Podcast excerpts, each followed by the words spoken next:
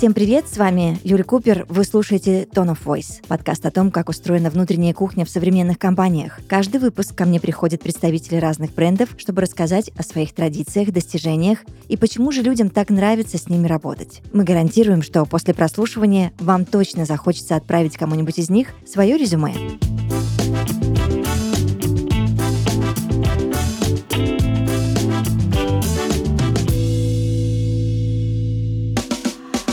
Сегодня в подкасте Tone of Voice Максим Онищенко, руководитель акселератора Startup Drive от «Газпром нефти» и Андрей Сандак, фаундер стартапа AnyWash. Ребят, привет.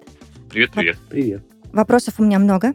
Нам нужно обсудить много важных тем. Давайте начнем вот с чего. Для начала, пожалуйста, расскажите о себе и своем профессиональном пути. Давайте начну я. Э, если говорить про себя и про свой профессиональный путь, то возьмем студенчество. Еще в то время мне всегда было интересно направление стартапов, построение бизнеса, предпринимательства. И в целом мой факультет э, так и назывался «Предпринимательство и финансов». Поэтому карьера была уже понятна. Начинал я работать как в небольших стартапах, э, постепенно набирая опыт. Удалось получить опыт работы в крупных корпорациях, компаниях.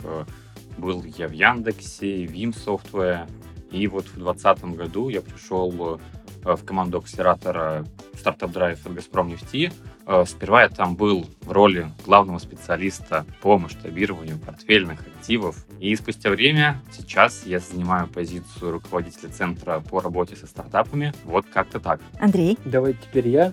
Да, да, я по образованию юрист, и большую часть моей жизни я работал юристом. Никогда не предполагал, что, честно говоря, жизнь изменится. Я воспитан, так сказать, в э, консультантской среде. Я выходец из КПМГ, провел там 4 года, занимал позицию внутреннего юриста инхауса, потом перешел в реальную индустрию. Я работал в фарм-индустрии, в основном в международных компаниях, американских, э, французских. Но потом судьба в какой-то момент повернулась таким образом, что я решил, что схватить меня юриспруденция, это довольно скучно, и потолок там очевиден, особенно если ты работаешь в инхаусе, а не в частной практике. И я решил круто, в общем, поменять всю свою жизнь и ушел в предпринимательство. С тех пор я фаундер компании Невош э, уже более двух лет, и очень рад тому, что тогда я сделал вот такой правильный, хоть и довольно рискованный выбор. Он, в общем, оправдался. Это очень круто. Давайте разберемся, что такое акселератор и вообще чем занимается акселератор стартап драйв.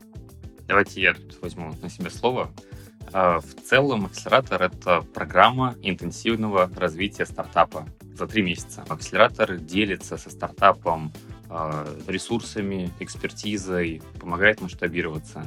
И есть такое деление в рынке. Тут важно понимать, что Startup Drive — это корпоративный акселератор. И мы стараемся не только обучать, то есть обучение уходит на второй план. У нас главная задача — это бизнес и принести ценность бизнесу за счет тех стартапов, которые мы нашли, которые прошли наш акселератор, стали нашими выпускниками, и мы стараемся с ними найти точки взаимодействия. Тогда давайте вот что обсудим. Я хочу, чтобы вы поведали об особенностях работы в больших корпорациях и стартапах.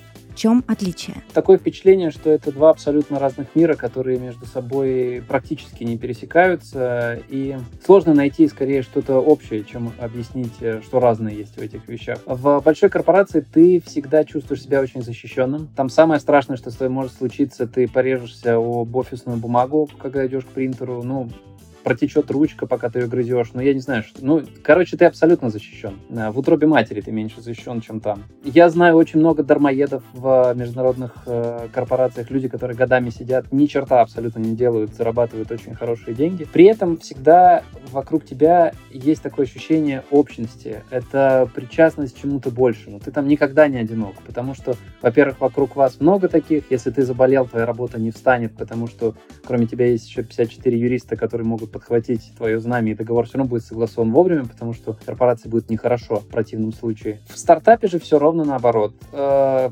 каждый день примерно, если ты не примешь 900 решений, вы, скорее всего, умрете до обеда. Э, если вы не умрете, вас добьют конкуренты, потому что их вокруг огромная туча. Вы знаете, как, не знаю, ощущение такое, как вот ты заперт в клетке, вокруг тебя акулы плавают, и сверху кто-то еще куски мяса кидает, чтобы, чтобы стало еще страшнее, чтобы акулам было прикольнее. Вот, вот такое чувство. И время от времени какой-нибудь придурок еще открывает тебе клетку и говорит, сейчас станет еще, еще получше чуть. Вот. Но зато у тебя есть абсолютная свобода действий. Ты рассчитываешь только на себя. Э, случае, если ты в себе уверен, это всегда плюс. У тебя не всегда казалось, что не перед кем отчитываться будет, это очень хорошо в стартапе, но оказалось, что над тобой стоят инвесторы, которые тебя, перед которыми контроль еще выше, чем перед обычным менеджером в корпорации. Но это тоже скорее закаляет, потому что тебя менторят очень большие, хорошие и состоявшиеся бизнесмены. Любой их совет, он э, выстрадан. К этому стоит прислушиваться. Это очень хорошая жизненная школа. И ну, ощущение, что ты каждый день взрослеешь, ты каждый день становишься чуть лучше, чем вчера, потому что тебя сминает стресс,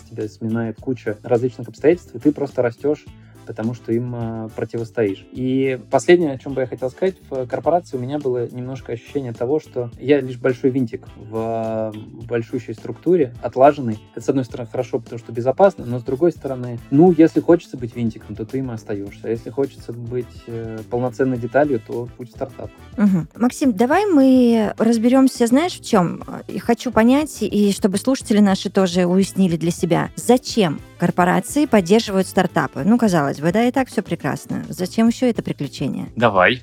Э, на самом деле сейчас это такой тренд э, на работу с инновациями во всех корпорациях. И если говорить концептуально, то чтобы удерживать лидерство на рынке, чтобы привлекать новых клиентов, э, для крупных корпораций необходимо и важно работать с инновациями. А стартапы как раз-таки могут предоставить корпорациям новые технологии, новые решения. Поэтому тут есть большая заинтересованность. Как раз-таки при помощи акселератора можно найти готовые продукты, решающие задачи клиентов корпорации.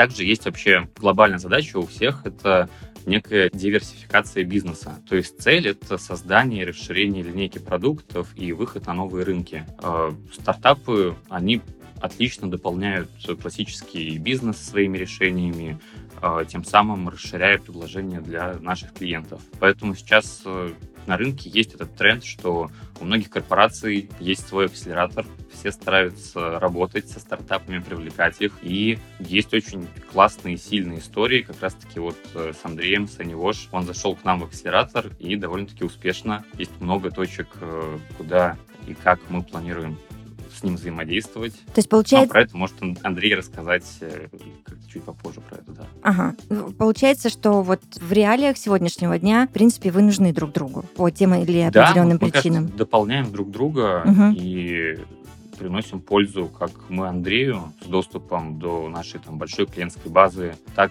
и Андрей приносит для наших клиентов э, доп. ценность, которую мы там со своим классическим бизнесом не доносили. Коллеги из-за него э, могут э, предоставить нашим клиентам эту дополнительную ценность. Ну и теперь, естественно, у меня логический вопрос наоборот для Андрея. Зачем стартапу уйти в акселератор? И вот тут Андрей нам все и расскажет тоже. А, сейчас Андрей готовится вам все рассказать. Я пытаюсь все уложить в а, единую кучу, потому что очень много есть ответов на этот вопрос, очень много причин для стартапа идти в акселератор. Самое первое, я бы даже попытался отвлечься от конкретных бизнес-запросов корпорации, потому что посмотрим на это стороны стартапа. Очень важно, чтобы кто-то тебе показал, как нужно работать. Кто-то из большой корпорации, кто обладает лучшими практиками на рынке, он в какой-то момент сказал тебе, ребята, вы хорошо бежите, но вот давайте немножко времени проект менеджменту уделим, давайте не будем распыляться, давайте делать э, хороший прогресс-бар и идти по нему.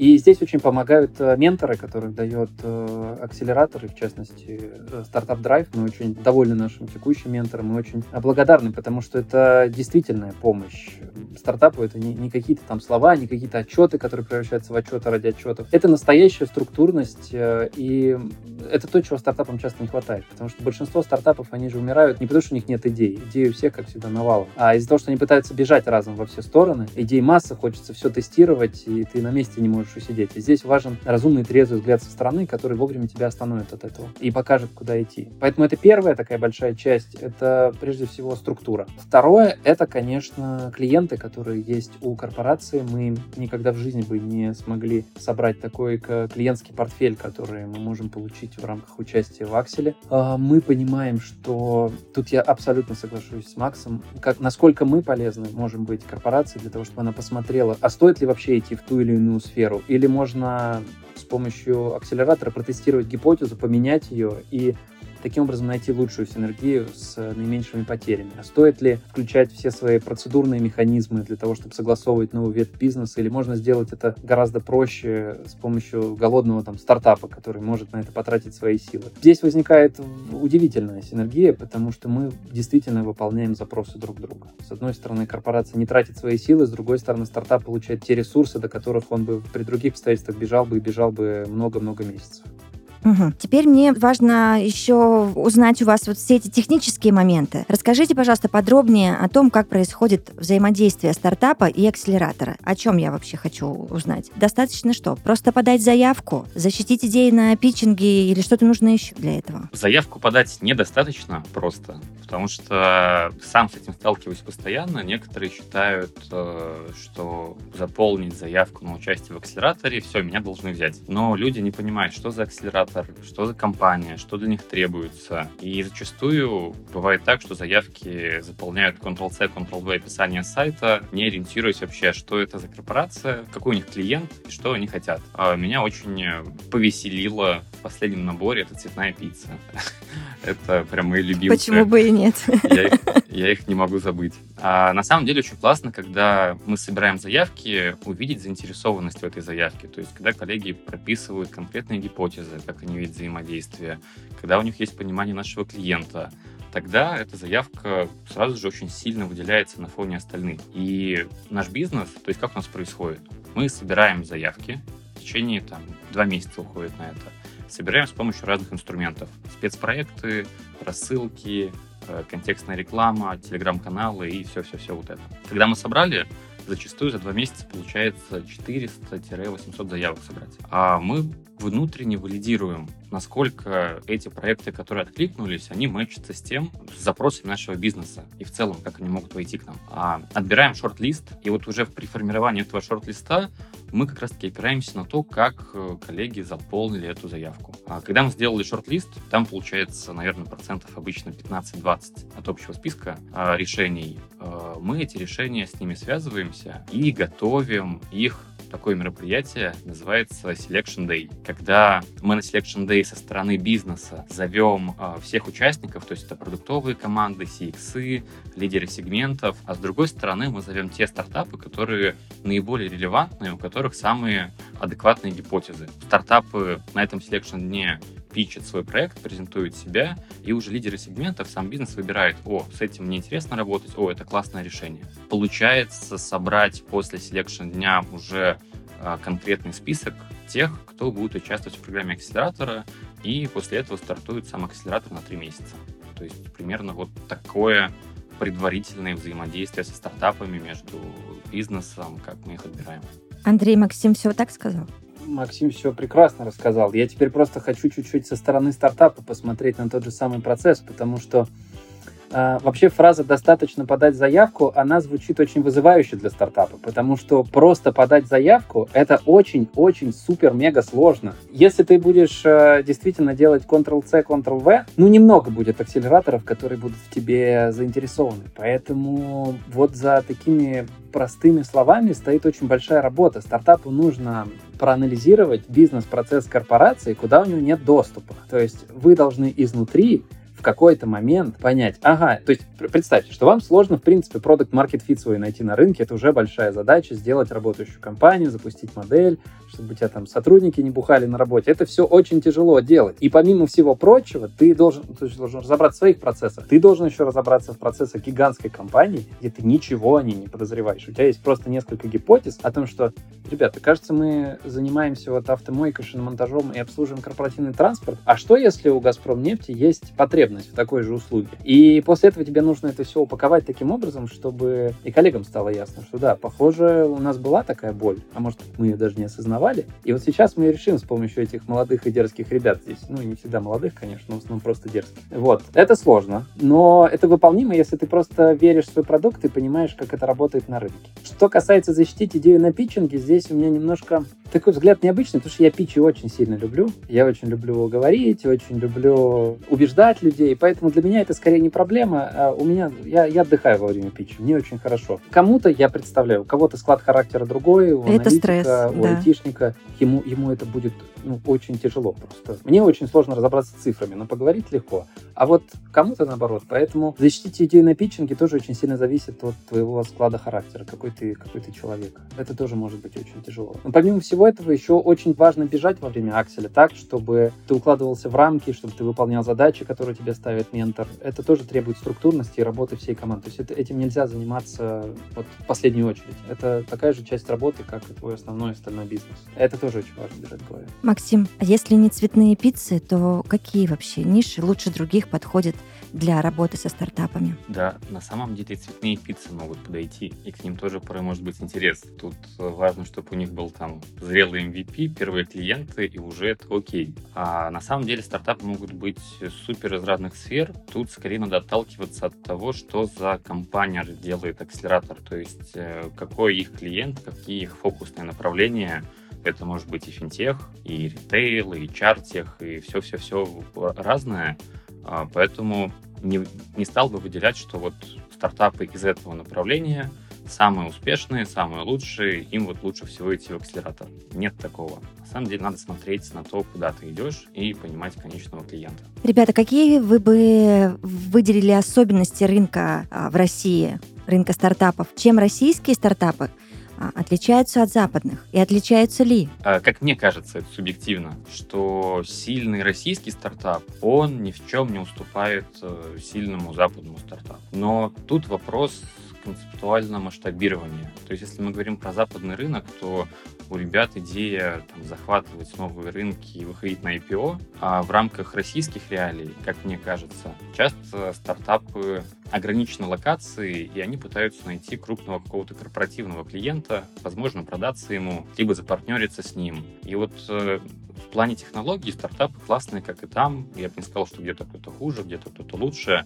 А в плане масштаба на весь мир вот здесь есть вопросы. Поэтому лично для меня, наверное, это главное различие между стартапами западными и российскими. Андрей, что дополните к вопросу? Я, во-первых, скажу, что я соглашусь с Максимом. Действительно, в России есть особенность. Это, ну, стартап всегда должен быть близок к большой корпорации. Э, в России такого нет э, ни в одной стране, больше, насколько мне известно, потому что, ну, что греха таить, рынок э, у западных стартапов значительно больше, чем у стартапов, которые сидят в России, что, в общем-то, объяснимо, и это нормально, мы просто живем в этой парадигме. Естественно, там, где меньше рынок, там меньше мультипликатор для стартапа, ну, то есть в стартаперской среде мультипликатор для российского стартапа при покупке большой компании это вообще давняя-давняя боль и даже такой локальный мимас. Но мы ничего не можем с этим сделать. Ну, стартап, который зарабатывает в России миллион долларов, и его будет покупать кто-то большой, совсем не по той оценке, по которой с теми же показателями он будет продаваться в Америке. Ну, вот так. Ничего страшного абсолютно, я думаю. Страшно, конечно, но мы стараемся не думать об этом. Какие еще особенности есть?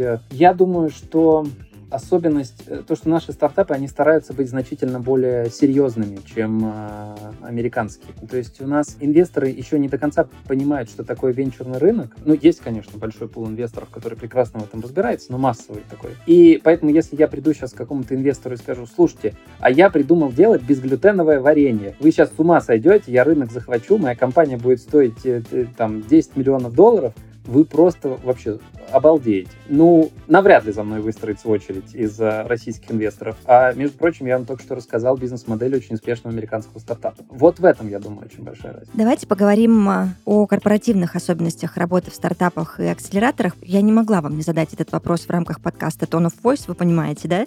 А как вы работаете с командой и каких сотрудников ждете у себя в компании в первую очередь? На самом деле у нас команда акселератора, ее количество участников плавающее. Объясню почему. Когда запускается активная стадия акселератора, то мы начинаем привлекать различных трекеров, э, маркетологов, э, скаутов э, и еже с ним людей, кто вовлечен в процесс масштабирования и работы со стартапами, сбором заявок, валидацией, а, работой с бизнес-сегментами, аналитикой. Поэтому команда очень сильно раздувается. А в момент, когда мы просто существуем, то есть когда у нас есть операционные стратегические задачи, то наш отдел это там, 2-3 человека. Это венчурный аналитик, я как руководитель и координатор проектов, тот, кто а, взаимодействует со стартапами, которые уже проходили предыдущие программы. Поэтому здесь, э, наверное, основное это быть в рынке, то есть у нас все, вся команда, все люди, которые работают, это все люди, имеющие опыт э, работы со стартапами, понимающие рынок, э, понимающие, э, что такое инновации, особенно со спецификой в России. И, наверное, это главное требование, которое у нас есть. А когда у нас вот происходит момент расширения, то, конечно, мы тоже берем коллег, людей,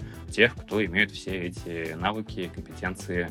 Хочу сказать, что рынок всегда везде ограничен, и люди одни и те же. То есть э, у тебя уже со временем вырабатывается понимание, что есть вот в России там ряд классных э, скаутов, и ты работаешь с ними, ты их привлекаешь, ты уже знаешь этих людей.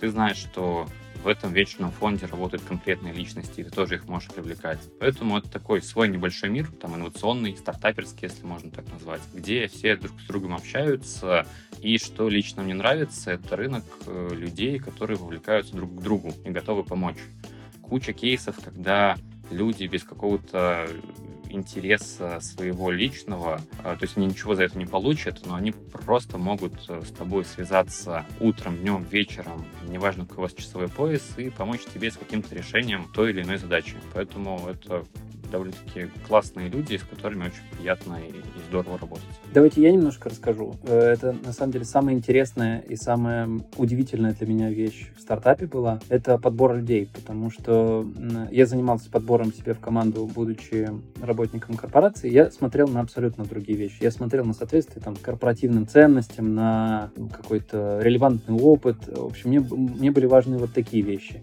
Сейчас э, я смотрю на людей прежде всего, э, готовы ли они работать в стартапе, потому что здесь нужны совершенно другие навыки. Здесь важна мультизадачность. Ну, если посмотреть всякие книги, в которых э, стартапам э, подсказывают, как найти людей, там говорят о том, что у вас всегда есть риск, если вы берете успешного человека из большой компании к себе, потому что он привык делать там 5 больших задач в день, 5 проектов там вести, и вести их вот определенное количество касаний делать. Он их очень хорошо контролирует, они двигаются, он хорошо разбирается в корпоративной культуре, кем можно сейчас поссориться, на кого можно надавить. Но в стартапе ежедневно происходит 30 проектов новых в день, и каждому проекту нужно до него нужно касаться там не 5, а 10 раз в день, потому что здесь что-то может обвалиться, потому что вы только строите процесс, здесь может что-то про про провалиться, здесь вам э, не пришел чек от э, клиента, потому что стартап очень легко. Как бы велик соблазн ему не заплатить вовремя, потому что, ну ничего, ребята там перебьются, они привыкли, там, лин стартап, все книги читали, все хорошо. И это еще дополнительный риск, который возникает э, у тебя и который ты должен каскадировать своей команде. Поэтому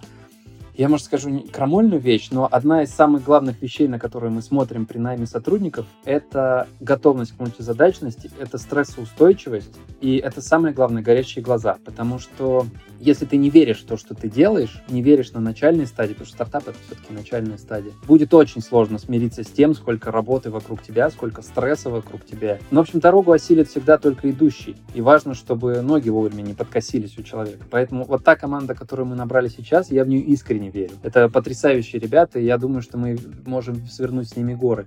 Но очень много у нас э, ушло времени на то, чтобы отточить э, свое внимание на собеседованиях и сместить фокус э, на нужные нам вещи. Потому что у нас были люди из больших корпораций в компании, не, не справились, э, не получилось у них. Им просто было очень дискомфортно у нас работать, а нас не совсем устраивали там даже хардскиллы, которые они демонстрируют, потому что они нам нужны совершенно другие. Максим и Андрей, как сделать так, чтобы команда развивалась вместе с компанией? Есть ли у вас эти знания?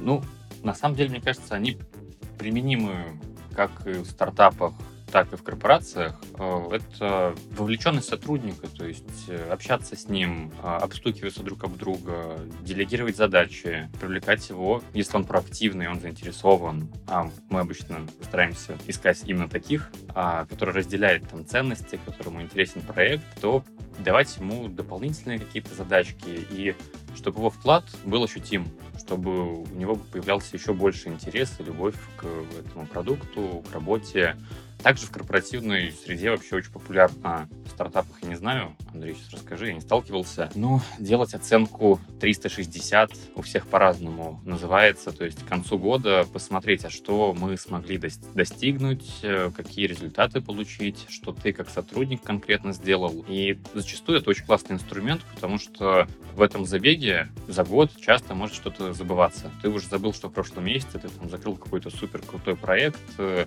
свернул горы и сделал невозможное. Уже новый месяц, новые вызовы, и это все превращается в рутину. А когда ты делаешь что оценку 360, а что же все-таки мы за год сделали?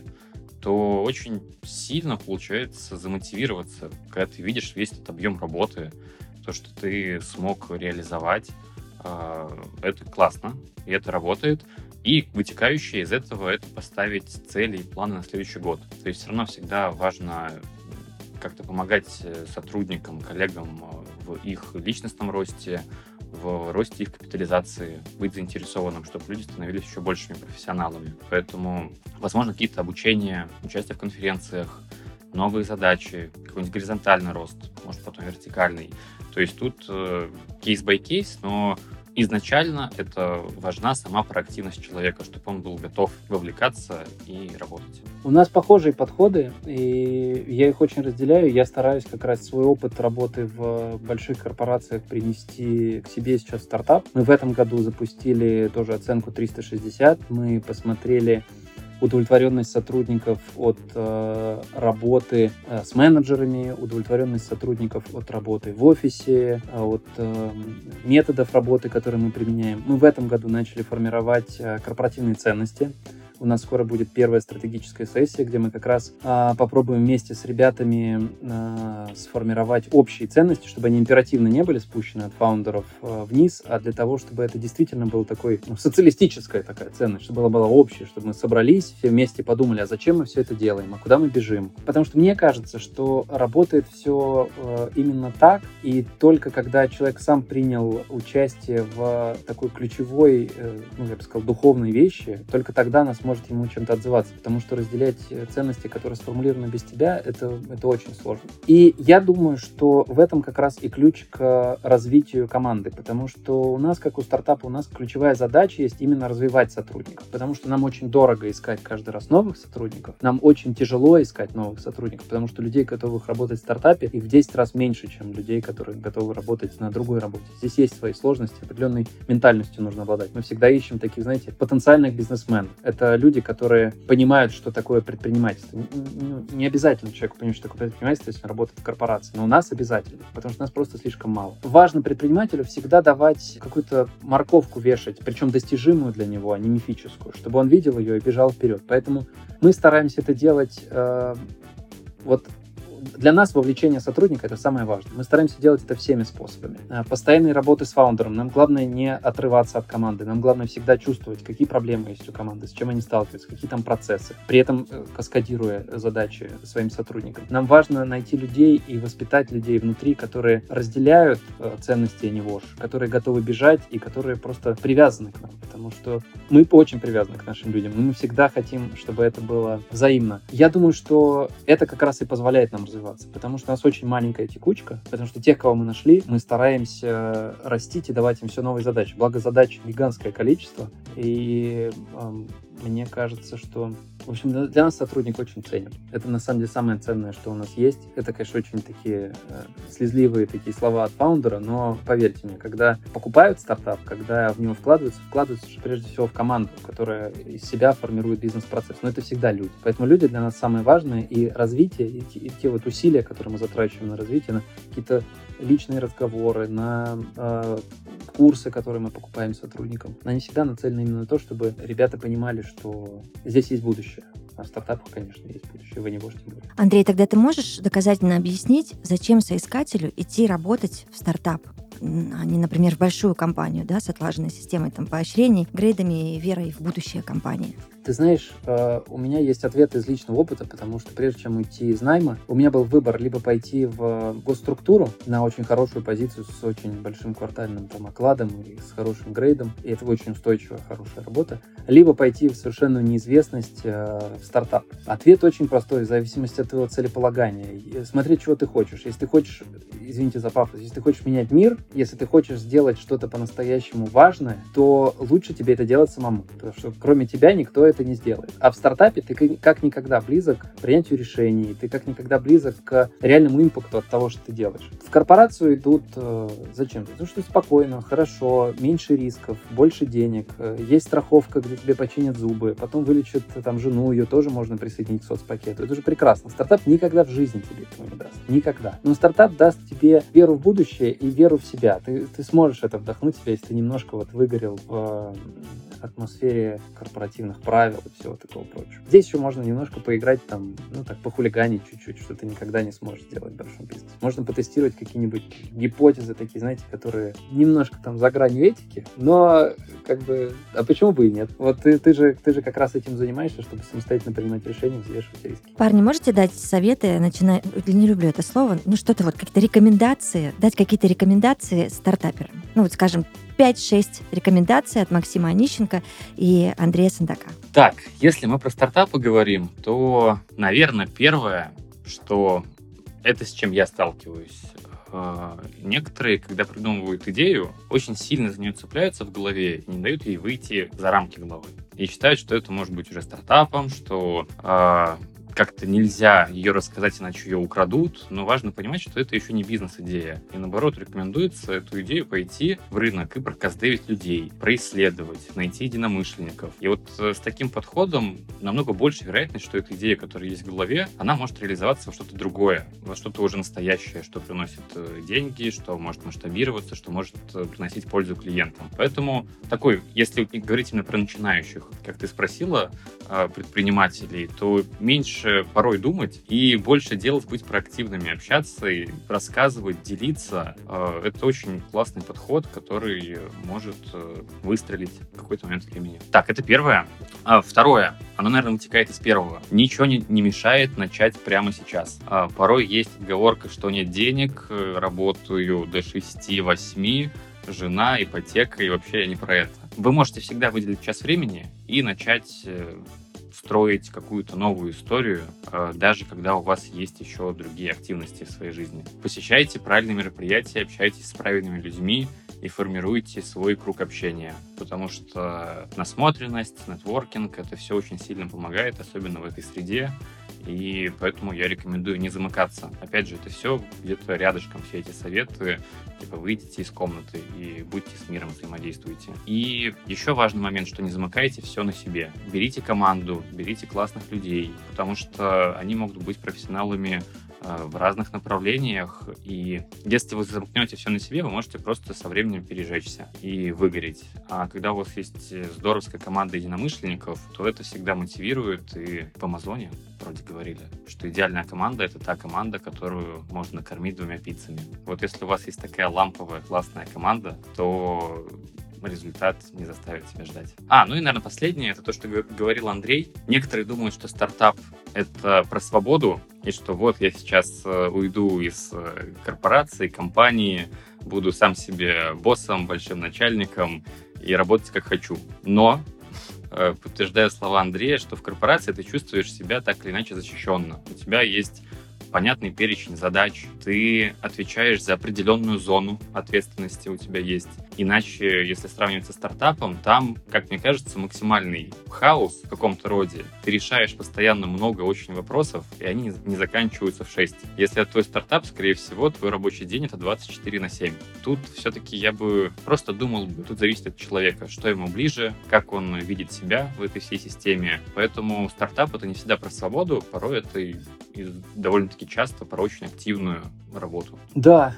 Вот это, наверное, все, что удалось собрать из головы. Слушай, я очень хорошо понимаю, о чем говорит Максим, и прямо сейчас слушал и задумался о том, насколько отвечает там моим собственным представлениям. Готов под каждым словом подписаться. Что от себя добавлю, очень важно... Ой, господи, я, конечно, ужасно банальный человек, но очень важно верить в себя и не ломаться под э, внешними обстоятельствами, потому что их огромное количество. Иногда будет казаться, что весь мир только и создан для того, чтобы твой маленький хорошенький стартап, э, он э, угас э, к следующей субботе. Кажется, что все сговорились, и все происходит э, только для того, чтобы чтобы вас сломать. Но если веришь в себя, если веришь в свою бизнес-модель, очень важно иметь партнера, с которым можно разделить э, свои страхи. Причем я говорю как э, про партнера в личном плане. Если у тебя есть хороший, надежный семейный тыл или там... В общем, если есть на кого положиться внутри семьи или внутри отношений, это всегда очень сильно помогает, могу сказать, по себе, потому что когда я пришел к жене и сказал, слушай, дорогая, я сейчас ухожу из э, корпорации, потому что я буду заниматься агрегированием автомоек, это, э, это, это было неожиданно для, для человека. Она говорит, ну что ж, давай, муж, иди в 30 лет попробуй найти себя, самое время. Вот, э, ничего, если ты объясняешь причины, если вы разделяете ценности друг друга, это всегда очень сильно помогает. сейчас жена, это очень надежный тыл для меня. Я знаю, что когда я пришел там очередной раз уставший, злой, у меня ничего не получилось, я, я знаю, что меня никто не будет третировать лишний раз дома и говорить мне, что я неудачник, потому что все, все, все знают, что мы делаем одно большое дело. А, очень важно иметь хорошего кофаундера, потому что общий стресс, вы не можете знать все, поэтому вам нужно надежное плечо, с которым вы всегда сможете разделить а, свои сложности. Тут мне тоже очень повезло, там мой второй фаундер в компании. Это прям э, это, это, это большой мой друг и большой, хороший, надежный партнер. А, что еще важно? А, важно взвешивать свои силы, а, потому что, несмотря на веру в себя, очень легко побежать куда-то и э, захлебнуться в том, что вокруг тебя. Очень важно их правильно распределять. Очень важно отдыхать, потому что э, мы приходим к этому только ко второму году, мы понимаем, что нужно иногда давать себе отдых, потому что выгоревший и сломавшийся фаундер, он э, ничего не стоит. И от этого компания начинает стоить меньше. Это идет только во вред бизнесу. Поэтому очень важно найти какие-то хобби, какие-то штуки, где можно спустить пар, будь то медитация, не знаю, бокс или, я думаю, вот. Парни, я вас очень благодарю. Мне кажется, мы записали великолепный эпизод подкаста Tone of Voice. А, надеюсь на встречу вновь. Уверена, мы еще Супер, найдем темы для большое. обсуждения. Спасибо. Все, спасибо тебе. Пока. Все, всем пока. Пока-пока. Это был подкаст Tone of Voice. Подкаст о том, как устроена внутренняя кухня в современных компаниях. Слушайте нас на всех площадках, ставьте лайки, оставляйте комментарии. Всем пока! you